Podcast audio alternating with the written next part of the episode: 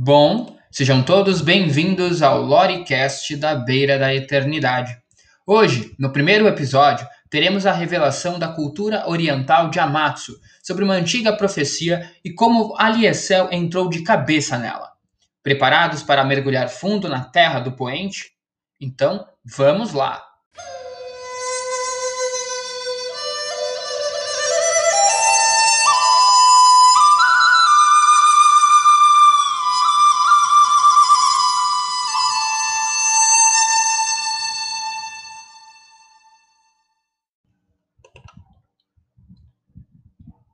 Profecia das Árvores Jornada Espiritual A região das Ilhas de Amatsu é conhecida pelo forte laço espiritual e místico de seus povos com a terra que habitam. Lar das nações élficas, Amatsu é a definição de harmonia das diversas raças que compõem cada uma das ilhas, para com o ambiente que cada qual ocupa. O equilíbrio da superfície, também chamado de mundo material na cultura geral, depende, segundo os amatsuanos, de dois aspectos: ordem e caos. Entendendo um como a necessidade do outro, as escolas monásticas se preocupam em continuar a eterna manutenção do equilíbrio.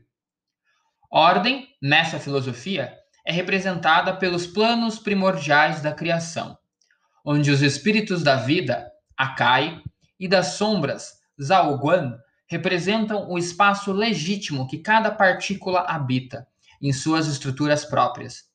Embora os povos de outras regiões entendam tais planos como naturezas caóticas, o caos dos planos primordiais possui uma ordem própria, ininteligível para os mortais do mundo material. Do outro lado, caos é representado pelo próprio mundo material, onde as nações e raças mortais mesmo as mais longevas, como elfos e gigantes, vivem e constroem suas sociedades. Deste lado, tudo é mutável pela ação quer de espíritos, quer de homens, elfos. Não existe uma ordem pré-estabelecida ou regulamentada por um único princípio ou natureza, mas muitas leis de muitos impérios, sociedades e reinos, com regras que habitam um mar de ideais caóticos. É junto dessa crença e filosofia que as nações élficas de Amatsu baseiam suas histórias, mitos e tradições, bem como as famigeradas profecias. Os videntes, como são chamados os indivíduos ligados aos planos da criação, especificamente o plano da vida e da morte, possuem prestígio dentre as sociedades das ilhas orientais, sendo mantidos tanto nos templos monásticos quanto nos palácios do império ou nas casas imperiais. Desta classe social, o indivíduo se destacou por mais tempo que os outros, dadas profecias reveladas por si e registros criados em seu nome. Esta foi Hanamura, a primeira espiritualista. Hanamura, a primeira espiritualista. Espiritualista é um termo relativamente novo na cultura de Amatsu, criado pouco tempo após a morte de Hanamura, primeira titular de Taunharia. Dentre as hierarquias de Amatsu, destacam-se três caminhos de acordo com as escolas monásticas: Hawan, Shenkai e Zinti. Diferente dos monges, guerreiros e místicos, que podem seguir qualquer um dos caminhos ou mesmo se especializar nas três escolas, os videntes precisam se aprofundar nas três, pois apenas com o controle absoluto do chakra, que corre por todas as manifestações da vida, conseguirão acessar o espelho espiritual, um local intermediário para onde todas as almas que vivem em Amatsu se encaminham antes de escolherem repousar no plano da vida ou da morte. O espelho espiritual é como a própria Amatsu, coberta com um véu mágico e etéreo, com a diferença de que algumas ilhas são inundadas pela energia do plano da vida, com seus espíritos feéricos, enquanto outras são tomadas pela energia da morte, com seus espíritos das sombras. De um lado, os espíritos Akai, responsáveis por locais sagrados do espelho espiritual, ordenados a guiar as almas para o plano da vida.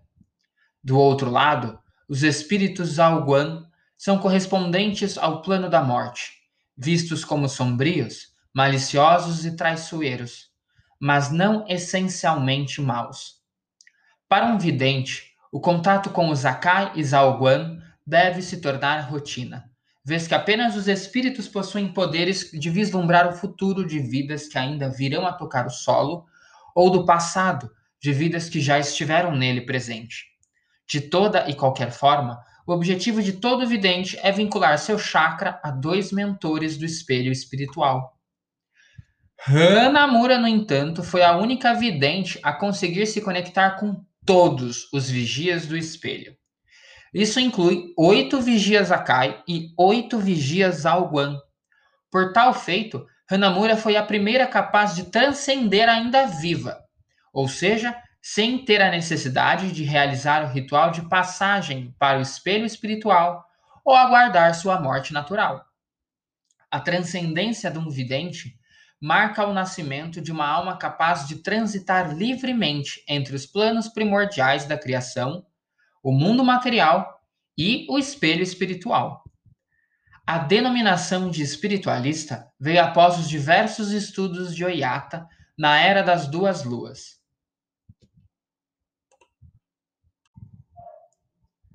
A Profecia das Árvores Quando Hanamura transcendeu ainda viva, seus discípulos tiveram um rápido vislumbre do futuro. Enquanto conectados em meditação à sua mestra, uma grande árvore surgiu no centro de Amatsu, nascida primeiro no espelho espiritual, mas crescendo em profusão no mundo material, quando a semente alcançasse, enfim, sua maturidade total.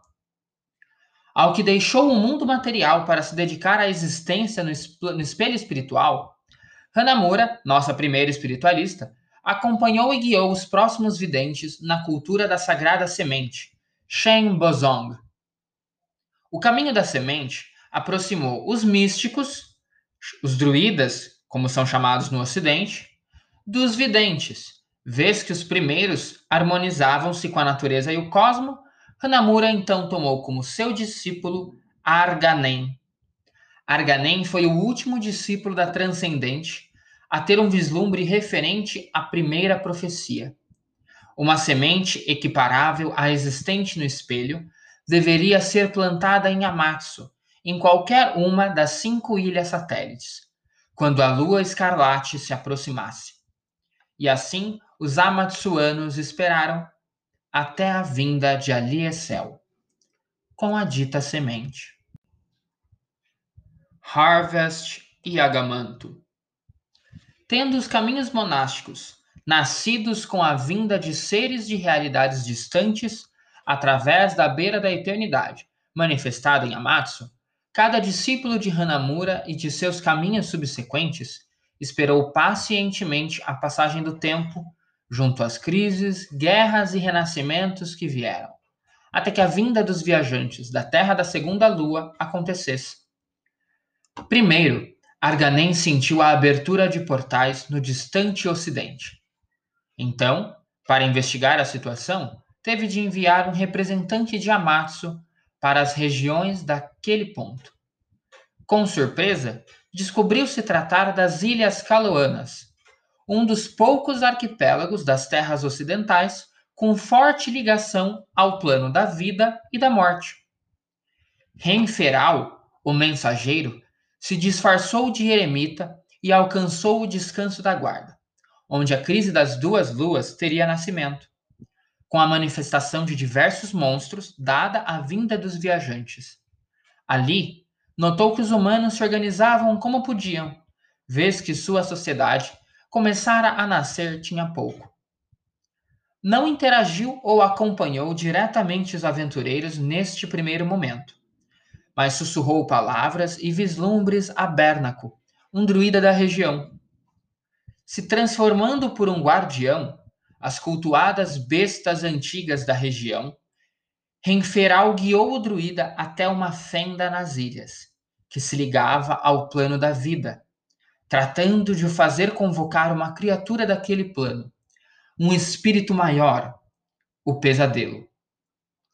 O pesadelo, também reconhecido como um ser feérico, responsável pela manifestação de vislumbres do passado, presente e futuro, de muito próximo e do tempo ainda distante, é capaz ainda de enlouquecer a mente fraca ou desvirtuosa, ou fortalecer aquelas com estabilidade.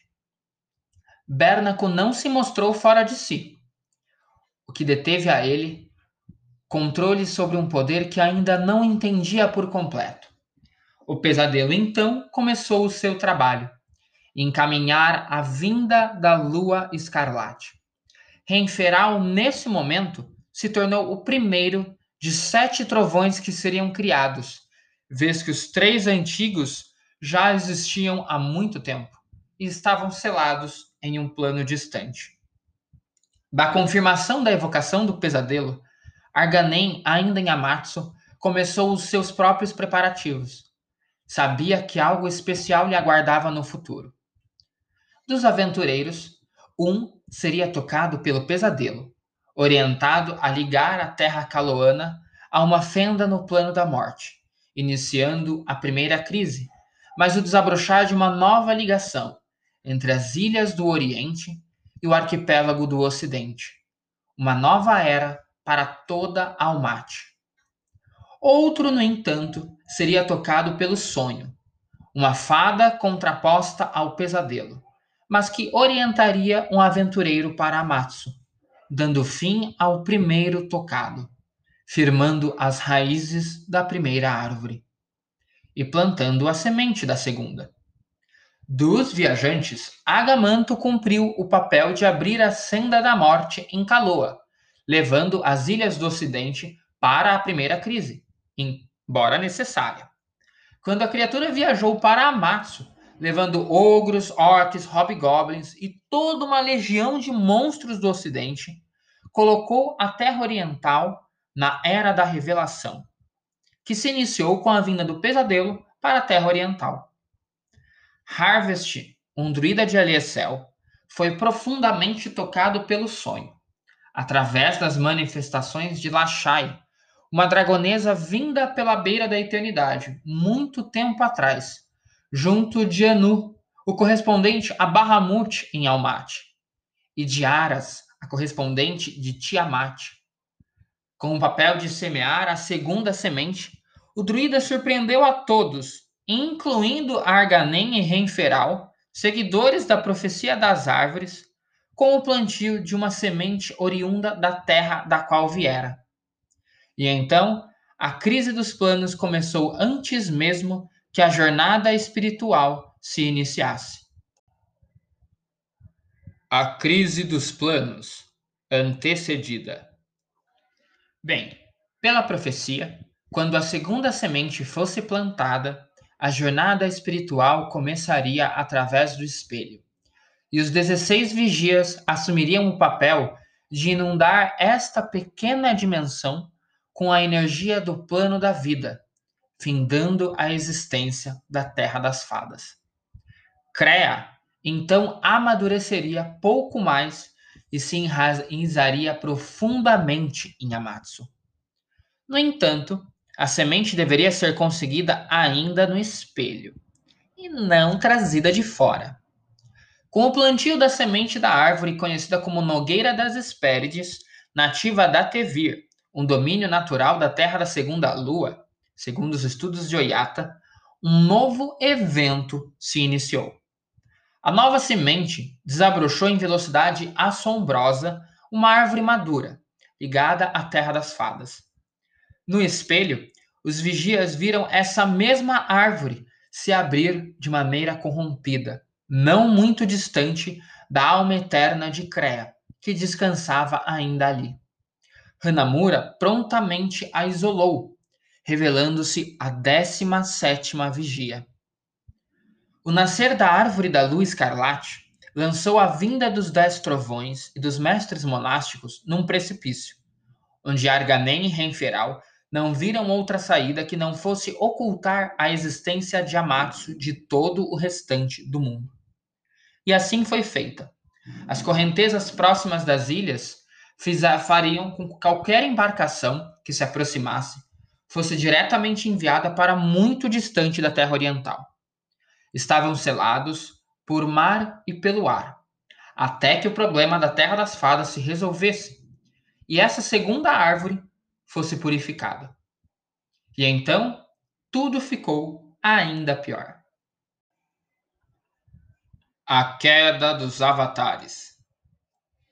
A abertura de uma ligação não reconhecida em Amatsu para com o plano da vida, correspondente à agrestia das fadas, despertou o olhar dos avatares primordiais diretamente para a Terra das Fadas.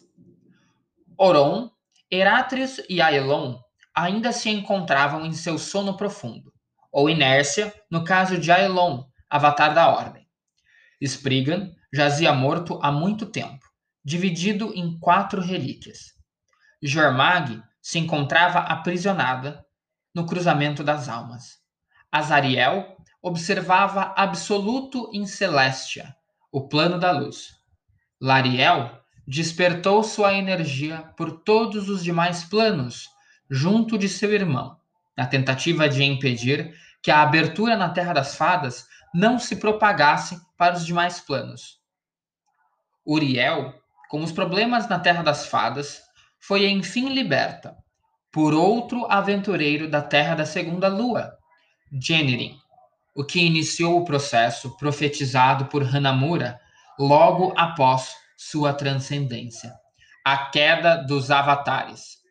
O vislumbre da espiritualista lhe dera ciência de que findaria a era dos avatares, dispersando a energia de cada um de volta para Almaty, alimentando a sagrada árvore no espelho espiritual.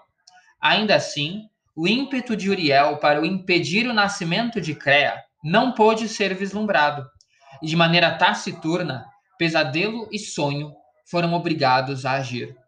Aliecel agora precisa se preparar, pois junto da Guerra do Aço virá a jornada espiritual.